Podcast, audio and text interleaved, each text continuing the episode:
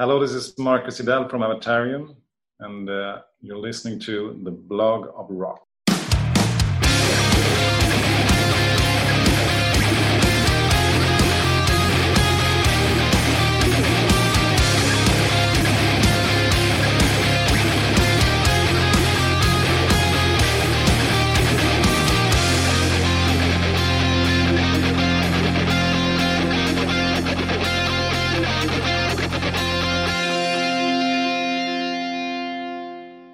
Hello. Welcome to the Block of Rock, your hard rock and heavy metal podcast music magazine.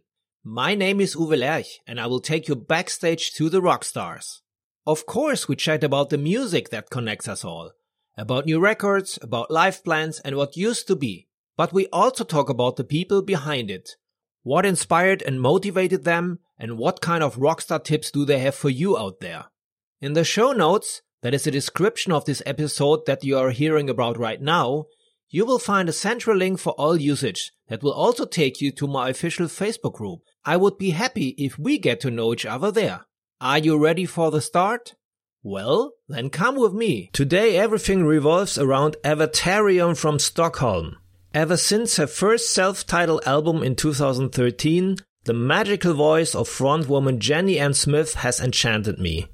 From my point of view, the band has made an incredible metamorphosis over a total of four albums and has filled up their compositions of deep, dark, heavy, cold sounds of Black Sabbath type with more and more warm rays of sunshine. Just have a look at all the acoustic songs on the Avatarium YouTube channel, you will be very surprised. Their latest album, The Fire I Long For, was released last November, with which the band opened a completely new niche, referred as dark gospel by themselves. If you want to know more about this, I recommend to watch the explanatory video of the song Rubicon, which went online a few days ago. 2020 could have been the year of Avatarium. Two warm-up shows were played in Sweden, an extreme live schedule with festival highlights such as Wacken or Summer Breeze just to name a few should follow. But these plans were also lost in the wake of the pandemic. Almost by chance, one of the two initial shows in Stockholm was recorded with cameras. I was allowed to watch this video completely and can tell you that the concert is an absolutely eye-catcher, not only due to the historical location from the 19th century. For over 90 minutes, a dark doom thunderstorm breaks loose, in an extreme contrast with almost folk-like ballads, soulful bluesy guitar solos, a lot of 70s Hammond organ, and above all the magical voice of Jennie-Ann Smith.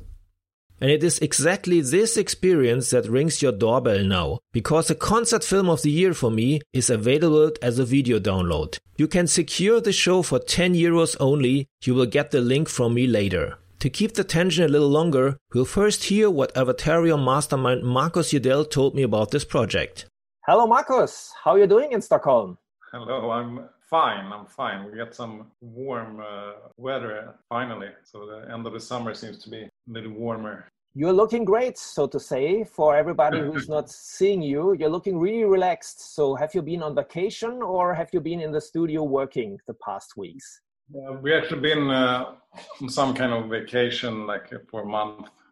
Uh, me and Jenny and our kid, two and a half year old kid, and so but but it's it's always you know it's never total vacation for me. I always do do stuff. Yeah you came out with the breaking news that avatarium is coming to your living room in a few days. So you're releasing exactly. a concert a home video. Yeah so we, we're releasing a, a concert movie from the show we did uh, earlier this year uh, in uh, in stockholm at the really really beautiful venue nalen which is a really old and uh, beautiful looking uh, venue. So and it was recorded uh, with five cameras and uh, multi-track, you know, audio recording. So we, we, were able to make a concert movie out of it with a great sound and a great film. You know, the the film is looks really nice. So. So we were happy. So we've been working quite hard with that. Uh, Victor Stenqvist made a great audio mix and, uh, and I I went to his studio like when he was almost done, and we spent when we spent the day together to make you know all the small final adjustments to make it even better. And, uh, Magnus Stenvinkel has been working with the with the film, and we also both me and Jenny has been there and uh, watching, but they've been doing Magnus Stenvinkel from Black Box. They've been doing a great great work. So everybody's been working, spending a lot of uh, time and putting a lot of effort to make this as good as possible and you know to kind of make people who watch it feel the atmosphere and the vibe that was in the hall in the at, at the venue that that evening. So so we're really happy with it. I'm proud. I talked to our keyboard player yesterday actually Rickard Nilsson. We were both a little bit surprised how how well we play and perform because it was the first show uh, we did on what was supposed to be the tour 2020 and of course we just made two shows because then covid-19 pandemic bursted out. So but at least it was recorded the first show and and luckily we did a great performance we're happy about that so it's not easy because i remember seeing avatarium quite a few times but uh, you changed the lineup in between there and back and mm. i was really surprised i saw the show already and i must say that this is the best lineup i saw from avatarium mm. um, because you, you seemed like playing together for ages but it was one yeah. of the first shows yeah, really. But, but one of the reasons actually is that we are all good friends, and we, we know we've been friends for a long time. So Habo, the drummer, and Rickard Nilsson, keyboard player, we we known each other and played a lot together, you know, in different jam sessions and different, you know, constellations and stuff. So we know each other very well. But it's, it's also like with some people, you just get a good chemistry. It's like, you know, you can't force that thing we just you put some people together and if, if you're really really lucky there's a certain chemistry that kind of makes some magic that you can't you know you can't predict it. And but we're very happy and all, everybody in the band we really feel that. I've been talking to everybody and that's why we're all very happy and proud about this live concert. And the same with with mats you know our, our bass players. So everybody's like able to put their own personality in how they perform but also they make you know the big Avatarium sound together. So so we, you know we're very lucky. I really hope we can have this band together for a long time because it feels like coming home to me. So the whole concert is called One Evening with Avatarium, and. I think it really showed a great band which is on their on the best uh, performance yet, and it was just the first show of the tour. It was crazy. Thank you. Yeah, thank you. I'm happy you say that. I've, I've, i was quite nervous when I went to to Victor to to uh, listen to the sound mix because I haven't listened to the whole show because I always I have a you know it's always when you hear, listen to yourself it's like oh you know you, you hear all the small little mistakes and stuff. And uh, so, so I have a, I I don't usually like to listen to my live recordings actually. So I was very nervous when I went there. But then when we listened like each song was like wow this sounds pretty good. And then the next song was like wow. And then, you know and then it gets almost it gets better and better. So uh, for each song. So sometimes you're lucky and perform perform well. But as said, we we we all feel very comfortable with each other, and also the audience actually that evening it was very warm and you know loving and great atmosphere at the in the venue. And uh, as you may will see if you watch the concert film, is it's a very beautiful venue, and uh, that also inspires. Looks so, like an old cathedral or like a theater. So, what is this kind yeah. of venue? Is it? It's not for rock. It's not made for rock shows. No, it's it's usually not like metal bands or rock bands usually don't play there because we, we watched uh, the the old gospel uh, lady Mavis Staples there like a few years ago when we were like, wow, this is such a na- nice venue. And then we were asked by Triffid and Danger Productions, who book us in Sweden, if we want to play there. So we felt like that's a great idea. And um, it's actually, I think the, the house was built in 1888. So it's a very old house and and the venue used to be uh, like in, from the early 30s until late 60s it was you know almost every you know cool uh, kind of culture event in stockholm you know happened there. And it was a lot of a lot of the jazz bands and it was like people went there to dance people went there to listen to jazz music or later pop music and that kind of stuff. So so it's it's a very legendary venue. So it's you know sometimes when you get into a place you feel you know the history and the vibes of it. So that's the kind of probably also helped us, you know, with the, the performance. So I, I'm very happy that we went there and we did it there. what I like on the show is that is there's a certain kind of story, I would say a climax. So you start very, let's say, dark. Uh, Jennie-Ann is is wearing uh, some kind of a cape, like a like a priestess, the high priestess of dark mm-hmm. gospel mm. music, and then she's turning into a, you know, she having she having a, a white shirt afterwards at the end, and it's it's got more lights and it's got more organ inside. So the whole concert has a kind of story. Was this kind of a concept what you intended to to, to play with? Yeah we we you know it's, it's always nice to that a, the a concert is like an album you know it's, it's like that you have some kind of a story and and of course you want the ending to be like a climax so um, so yeah we tried to do that and i'm i'm glad you noticed and you liked it so it, i think it's went out pretty well. what I've seen already are some great reaction. You you just released the first video officially on your uh, Avatarium YouTube channel, which is the sky at the bottom of the seas.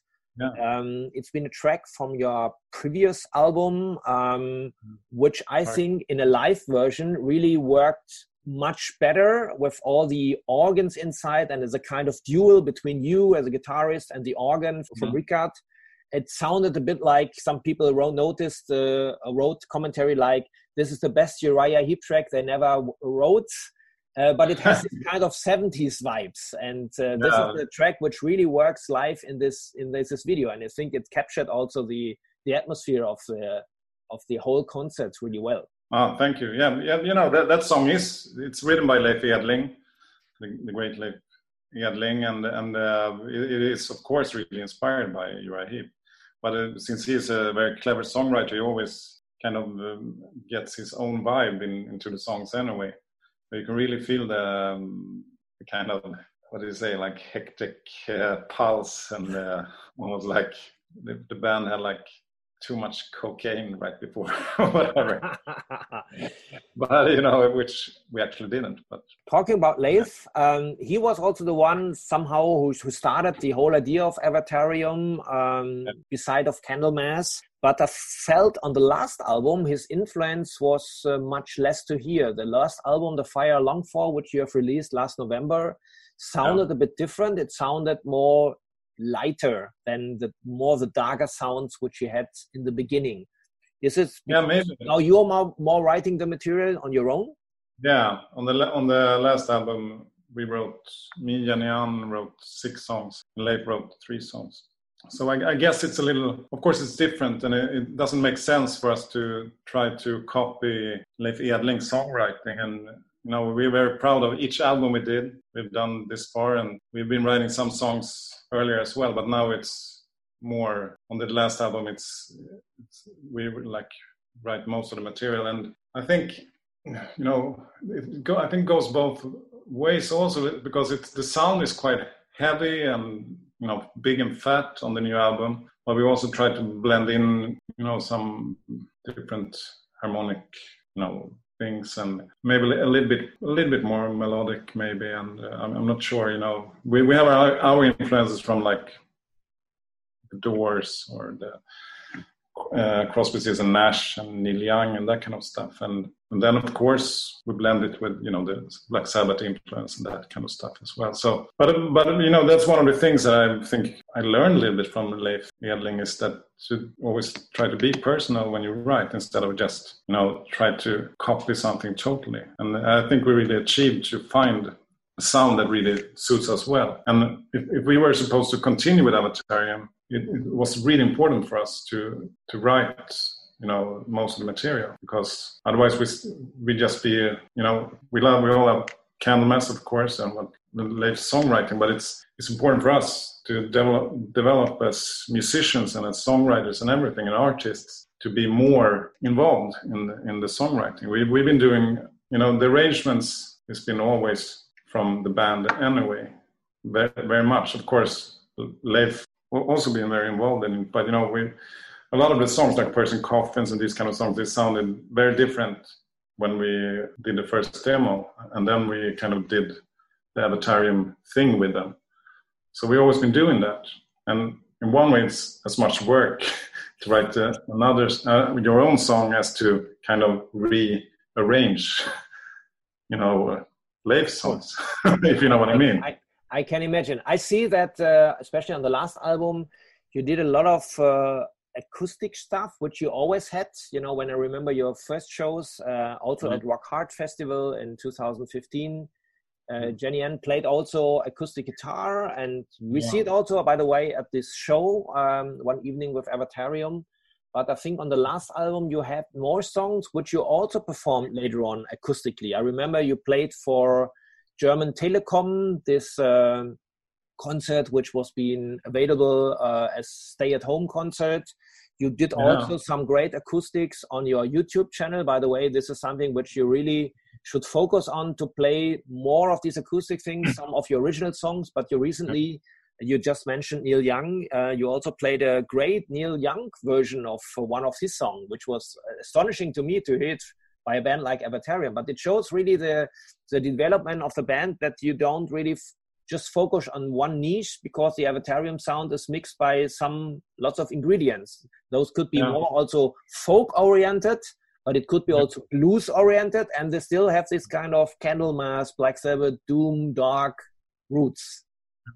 Yeah, and that's like we talk like Black Sabbath and and uh, Led Zeppelin, whatever, these old you know giants. So I, what I one thing I always love with them is when when they're blues to the hard rock or metal thing, and and also um, uh, what do you say, blues and some old school rock and roll actually. you know, that's right. Yeah. So, so um, and and I always love that as well. And then, you know, when you've been working with music for quite a long time, I always since I was a kid, I was I was always interested in different genres. So and and um, I find new music, you know, every month every week, and sometimes it's new stuff, and but usually I dig dig backwards, and I find like a lot of because there's so much music some some people say like why why do you only listen to old music? I don't only listen to old music but there's a lot of old music to find that is great as well. So um, so I, I, was always interested in that. And it's also interesting as a producer to hear the recordings they did and everything. And so um, you know and, and and then you find something that you kind of okay I, this talks to me I, I like i like this. And then you try to get these things into the music you write yourself. And with Avatarium, we we have a style, we have a sound, but it's still we always every album sounds a little bit different. So so we have a kind of a window to be creative and bring in what we like, but always try to have our own Avatarium ID in there. So that's always always the challenge, and that's what makes it interesting and so, so what will be the next? I'm sure in between the last year, um, when you finish the last album, I'm sure you don't only sit at home watching Netflix series, but I'm sure you are very productive working on new material, not only yeah. acoustically, uh, which you showed already on on your YouTube channel, but I'm sure you worked also on new materials. So what what no, can we expect?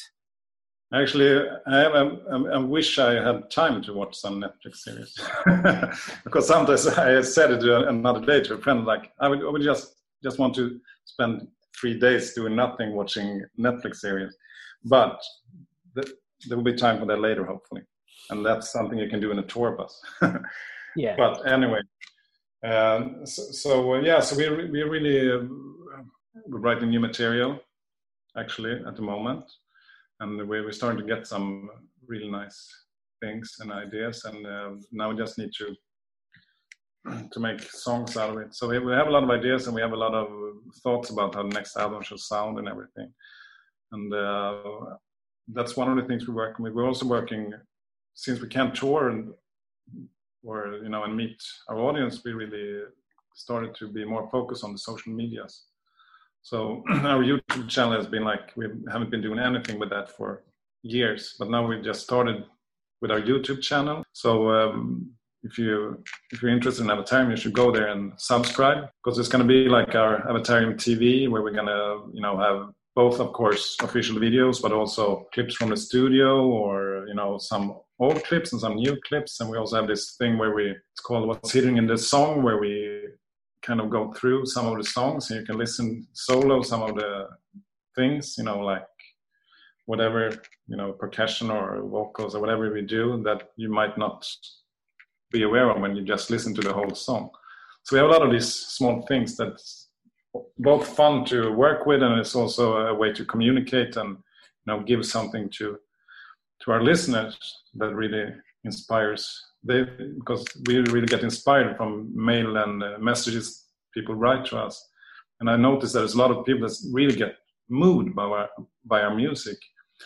And these are the things that has made us make the decision to continue. Because we, I talked to Jan a lot about how should we do with avatar? Shall we because we love to do it but it's also you know it's a lot of work to, to work with it. But when you, people write like this that song helped me through a difficult time in life and all this kind of stuff that people write to us. That then you feel like okay this is something important. And we reach out people understand what we are doing and they and they get moved by it.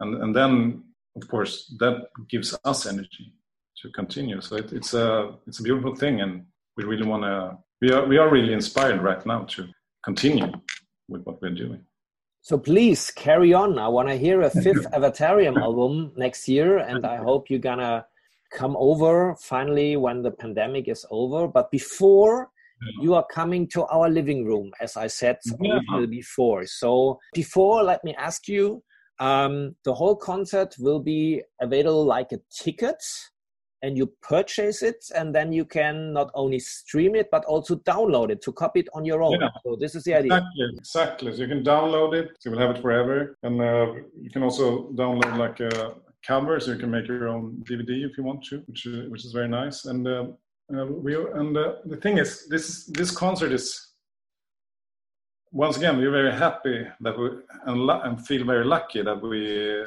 were able that this was recorded because a lot of people do the live streams and that is a great way to reach out. But this is a concert filmed in front of an audience right before the outburst of the COVID nineteen. So you, you can see the show that we were supposed to tour with uh, in 2020. We were supposed to play Wacken, Summer Breeze, a lot of nice festivals, and we were also supposed to do our own tour.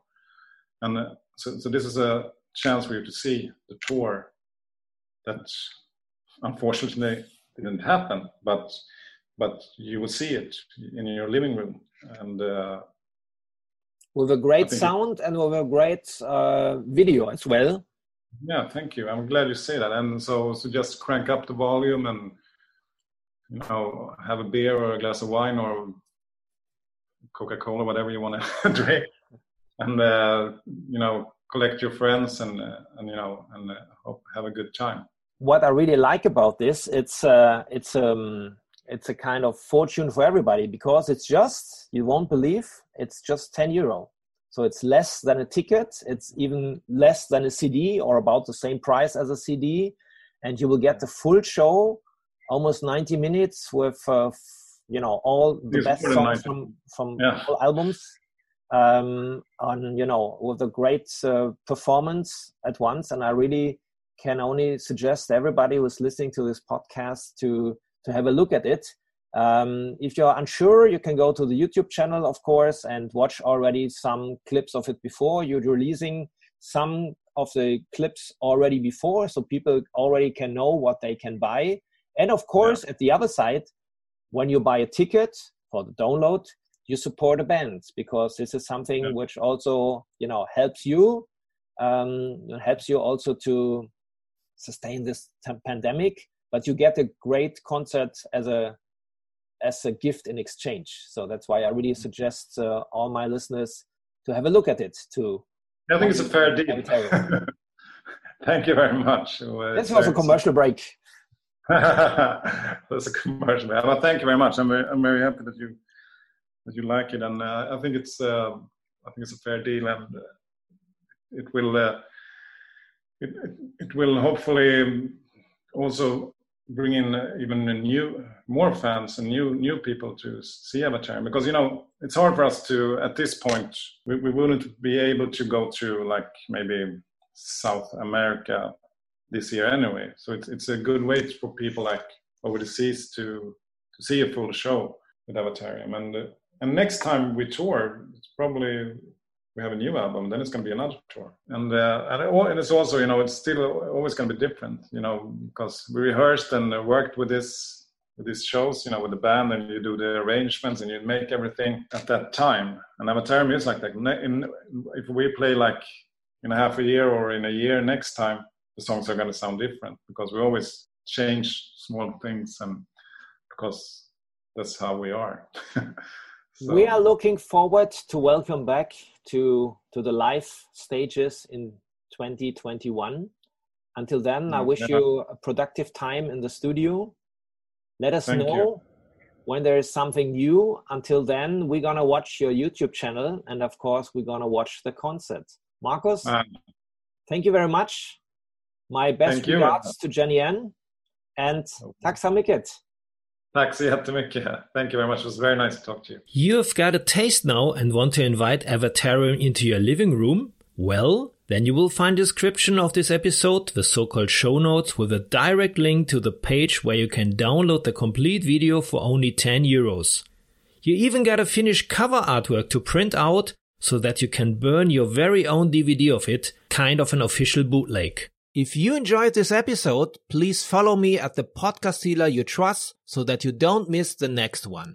You will get the entire season as a free subscription service from Spotify, Apple Podcast, Amazon Music, Deezer, SoundCloud, YouTube, the Google Podcast Portal, and, of course, via my homepage, theblogofrock.com. You can also listen to the stories that have been already published there because there's new food in here every week. And above all, Tell your friends and share the good news on social media. Alright? Then let's hear again next time. Until then, keep on rocking.